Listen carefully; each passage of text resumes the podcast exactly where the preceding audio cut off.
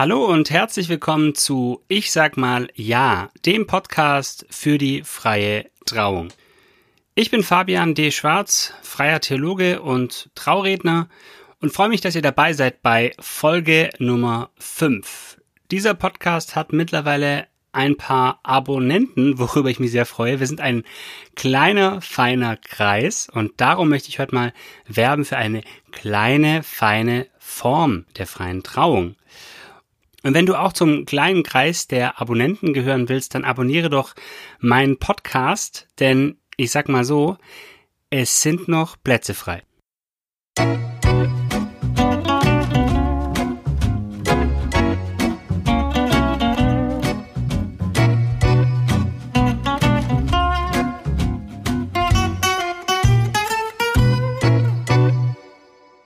Das Thema der heutigen Podcast-Folge wurde so ein bisschen, oder was heißt so ein bisschen, wurde ziemlich stark durch diese ganze Situation mit dem Coronavirus ähm, in mein Blickfeld auch gespült.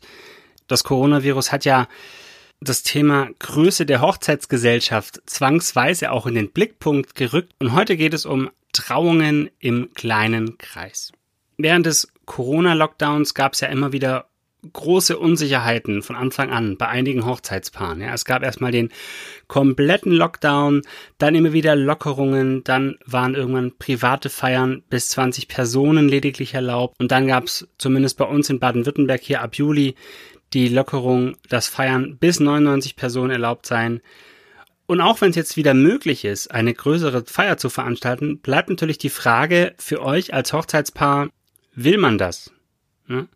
Es gab immer wieder Fälle, bei denen nach einer Feier 100 Menschen in Quarantäne mussten. Ja, und wie wohl fühlt man sich irgendwie, wenn man jetzt eine Feier macht mit 80, 90 oder 100, annähernd 100 Leuten? Die Frage ist ja, soll unsere Hochzeit zum nächsten Hotspot werden? Ja, es muss ja nicht gleich Ischgl sein, aber so, klar, man fühlt sich, glaube ich, schon immer so ein bisschen unwohl, wenn man so ans Hochzeitplanen denkt. Vor allem so in diesem Jahr 2020, wo das Ganze noch sehr aktuell ist. Und viele Paare haben die Hochzeit jetzt ganz um ein Jahr verschoben. Und einige Paare haben aber auch entschieden, die Hochzeit nicht zu verschieben, sondern im kleinen Kreis zu feiern. Und unabhängig von der aktuellen Situation oder besser inspiriert von der aktuellen Situation, möchte ich heute, wie gesagt, werben für freie Trauungen im kleinen Kreis. Also mit Gästen 20, 30, 40 Personen. Das ist natürlich ganz anders als die allermeisten Hochzeiten, auf denen wir zu Gast waren, so, ne? Ich glaube aber, es lohnt sich mal drüber nachzudenken. Ich meine, klar, wenn ihr standesamtlich heiratet, habt ihr in der Regel noch weniger Gäste als 20, 30, 40. Das sind vielleicht manchmal auch nur 10, 12, so wirklich der innerste Familien- und Freundeskreis. Für freie Trauungen ist es aber, glaube ich, schon was Spezielles. Und so eine überschaubare Gästezahl, die hat natürlich verschiedene Auswirkungen zum einen natürlich ganz klar ein wichtiger Punkt bei Hochzeiten, hat es Auswirkungen auf die Location. Du brauchst natürlich bei einer Trauung im kleinen Kreis keine Riesenlocation, die allein schon mal 4000 Euro dafür kostet, dass man da seine Städtische aufbauen darf. Und jede Husse kostet nochmal 15 Euro und jede Husse, die dreckig zurückkommt, kostet nochmal 5 Euro extra. Ähm, ihr wisst, was ich meine. Es braucht keine Riesenlocation. Ihr könnt die Hochzeit auch im Grunde genommen bei euch zu Hause machen. Gut, die Wahrscheinlichkeit, dass ihr jetzt sagt, Woo, Hochzeit bei uns zu Hause, that's it, die ist sehr gering. Aber dennoch, ne, vielleicht gibt's ja einen Garten, wo man einen kleinen Pavillon aufstellen kann. Was stimmt, ist, es kommen natürlich für die freie Trauung in so einem Fall Locations ins Spiel, die bei 100 Gästen eben nicht im Spiel sind. Oder die auch nicht so die klassischen Hochzeitslocations sind. Das können sein zum Beispiel kleine Kapellen, ja, oder kleinere Räume in Schlössern. Es muss nicht immer der Festsaal sein im Schloss in Kirchheim. Es kann auch dann irgendwie äh, der kleinere Nebenraum sein, der genauso schön ist und der aber für 100 Gäste nicht in Frage käme. Oder es könnte sein ein kleiner Gewölbekeller oder der Innenhof von irgendeiner Location oder der eben schon erwähnte Garten bei eurer Oma vielleicht sogar auf dem Grundstück oder auf dem eigenen Grundstück. Es kann aber auch zum Beispiel eure Lieblingskneipe sein. ja, oder die Bar, in der ihr euch kennengelernt habt oder so. Ja? Also das kommt auch alles in Frage. Das sind Orte, an die ihr bei 100 Gästen niemals denken würdet, weil die schlicht so klein sind. Und vielleicht ist es auch mal ganz gut, sich zu überlegen, okay, wo würden wir denn heiraten, wenn wir, wenn wir nur so 30, 40 Gäste hätten? Vielleicht ist es ja auch mal ein Anreiz, darüber mal nachzudenken. Gut ist es auf jeden Fall, wenn es für die freie Trauung und für die Feier danach jeweils einen eigenen Ort gibt. Dass es dann eben nicht heißt, so, bitte einmal die Stühle umdrehen. Das finde ich immer ganz sinnvoll, wenn das einfach so ein bisschen getrennt ist auch, wenn man dann so einen Ortswechsel hat. Hier ist so das Offizielle mit der Zeremonie und nachher geht es zum Feiern dann nebenan weiter. Das gilt auch unabhängig von der Größe der Feiergesellschaft. Dann ist es natürlich so, dass die Stimmung eine andere wird bei einer freien Trauung. Wenn du 120 Gäste hast, dann nimmt eine Feier anders Fahrt auf und entwickelt sich anders wie mit 30 Gästen. Es wird nicht besser, nicht schlechter, es wird anders. Wenn du 120 Gäste hast und 20 gehen um 11, dann tut es der Stimmung vermutlich keinen Abbruch. Und diejenigen, die um 11 gehen, das sind übrigens nicht immer die sogenannten Älteren. Es soll immer wieder vorkommen, dass der harte Kern bei der Feier dann letztlich von Oma und Opa angeführt wird. Ja. Wenn du hingegen 40 Gäste hast und 20 gehen um 11, dann ist es was anderes. Das bringt Dynamik in so eine Feier. Und ich meine das überhaupt nicht negativ. Es ist die Frage, was man für eine Feier will. Wenn ihr eine Feier wollt, die bis zum Ende derb eskaliert und erst durch den Aufgang der Sonne so langsam beendet wird, dann sind bei 40 Gästen insgesamt 20 Gäste weniger eher lähmend. Aber dann wäre auch grundsätzlich die Frage, ob ihr nicht eher groß in eurer lokalen Großraumdisco feiert. Oder in der Turnhalle. Ja. Wenn ihr zum Beispiel mit euren engsten Freunden, Freundinnen noch die Nacht am Lagerfeuer sitzen wollt, bei einem Bier oder auch mal eineinhalb, dann ist es für die Stimmung nicht entscheidend, wenn 20 Leute um elf gehen. An dieser Stelle auch mal kurz einen lieben Gruß an alle Pfadfinderinnen und Pfadfinder, die diesen Podcast hören. Gut Pfad. Falls ihr den hört, schreibt mir einfach in die Kommentare. Gut Pfad. Freue ich mich. Also die Stimmung auf so einer Feier im kleinen Kreis bekommt eine andere Qualität. Da, das liegt natürlich auf der Hand, da muss man sich aber bewusst sein. Und wie gesagt, ich finde es überhaupt nicht, dass ich sage, oh, das wird aber schlechter, die Stimmung, oder wird besser. Es wird anders. Es wird anders schön. Natürlich nicht nur bei der Feier, sondern auch schon bei der Zeremonie. Und darum geht es ja in diesem Podcast. Auch bei der Zeremonie, bei der freien Trauung wird die Stimmung natürlich eine andere sein. Es ist ein ganz anderes Ambiente. Man hat ja klassisch bei so einer Zeremonie, ich sag mal, so eine Theaterbestuhlung. Ja, das ist, hat sich einfach bewährt. Bei 20, 30 Gästen fällt es natürlich leicht, über andere Möglichkeiten der Sitzanordnung nachzudenken. Denkbar ist da zum Beispiel eine Art Halbkreis. Ich hatte schon eine freie Trauung im kleineren Kreis, da war dann die Stühle wirklich wie so ein, so ein Halbkreis angeordnet. Da sind eure Gäste einfach viel näher dran und können das Ganze auch viel intensiver mitbekommen. Es wird, glaube ich, auch so ein bisschen eine leisere Trauung eine Trauung, die vermutlich ohne Technik auskommt.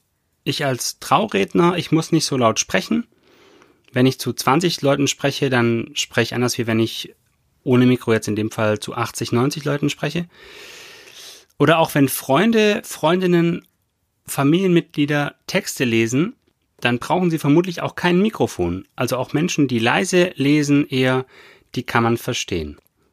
Aber auch wenn ihr Musik habt, also wenn zum Beispiel der Bruder Gitarre spielt oder die Schwester Klavier oder singt. Das funktioniert alles vermutlich ohne Verstärker. Ja, man kann also sagen, es wird in so einem kleinen Kreis vielleicht auch alles ein bisschen ehrlicher. Ja, unplugged. Es wird natürlich, und das halte ich wirklich für das größte Argument und das Schönste auch bei so einer freien Trauung im kleinen Kreis, es wird natürlich auch kuscheliger. Es wird intimer. Gut, ist die Frage jetzt, ne, kuschelig bei Corona. Will man das? Ihr versteht, was ich meine. Es gibt ja, wenn ihr in so eine Kirche reingeht, dann, ähm, und dann gibt's dieses große Kirchenschiff und dann gibt's aber hinten noch diesen Chorraum oder manchmal auch so eine Nebenkapelle, ne? Und dann sind manchmal im Chorraum Andachten oder in der Nebenkapelle, in so einer Seitenkapelle, wo Andachten sind oder auch Taufen im, im kleinen Kreis. Das hat etwas ganz Intimes oder Privates. Und so natürlich auch bei einer freien Trauung, äh, ganz egal an welchem Ort sie sei, gerade wenn man dann so einen Halbkreis bildet oder sogar einen ganzen Kreis, ja, warum nicht? Ich meine, der einzige Nachteil beim ganzen Kreis ist, dass ich als Trauredner mich halt ständig drehen muss, wenn ich auch mal alle anderen ansprechen will. Aber egal ob Halbkreis, Kreis oder auch die klassische Bankreihenbestuhlung mit 20, 30 oder auch 40 Gästen, da wird's einfach viel intimer und näher auch. Und ich bin auch überzeugt, dass die freie Trauung auch verbindlicher wird. Stell dir vor, du bist am Bahnhof und du wirst überfallen. Wann ist die Wahrscheinlichkeit größer, dass dir jemand hilft? Wenn noch zehn andere am Bahnsteig stehen oder wenn nur fünf am Bahnsteig stehen? Da gibt's ja Studien, hast du vielleicht auch schon mal davon gehört. Die Antwort ist, wenn nur fünf am Bahnsteig stehen, dann wird dir wahrscheinlicher geholfen als bei zehn Personen. Weil bei zehn Personen denken alle, ja, da sind ja noch neun andere. Je weniger hingegen da sind, desto stärker fühlst du dich als Einzelner in der Pflicht, helfen zu müssen. Ja, was hat das jetzt mit der Trauung zu tun? Ja, wir planen hier unsere Hochzeit und dieser Kerl erzählt hier vom Überfall am Bahnhof, also den nehmen wir auf keinen Fall als Trauredner. Ich habe in der letzten Folge ja ziemlich ausführlich über das Trauversprechen gesprochen. Also hört da ruhig mal rein, wenn ihr das noch nicht gehört habt. Das ist, äh, ja, da habe ich mir so einige Gedanken gemacht zu dem Thema. Ich halte das Trauversprechen für das wichtigste Element der freien Trauung. Darin legt ihr die Basis für eure gemeinsame Ehe. Und ich finde es sehr sinnvoll, wenn ihr euch davor auch ausführlich Gedanken macht, was ihr auch versprechen wollt. Es ist, wie der Name schon sagt, ein Versprechen. Versprechen muss man halten. Und deswegen finde ich es auch komisch, was zu versprechen, hinter dem man gar nicht steht. Und es ist auch gut, ab und zu erinnert zu werden an dieses Versprechen. Ich nehme da gerne auch bei meinen Ansprachen in den Zeremonien, die ich so gestalte, die Gäste, die da sind, in die Pflicht, das Hochzeitspaar auch ans Versprechen zu erinnern, wenn es mal nicht so klappt. Oder klar, wo es äh, welche gibt, natürlich auch die Trauzeugen, auch wenn die häufig natürlich auch andere Aufgaben wahrnehmen, als jetzt äh, nur in Anführungszeichen Zeugen der Trauung zu sein. Es sind ja letztlich alle anwesenden Zeuginnen und Zeugen des Versprechens. Und jetzt die Frage, für den Fall, dass ihr euer Versprechen brecht, wann wird euch eher jemand daran erinnern? Bei 120 oder bei 20 Gästen?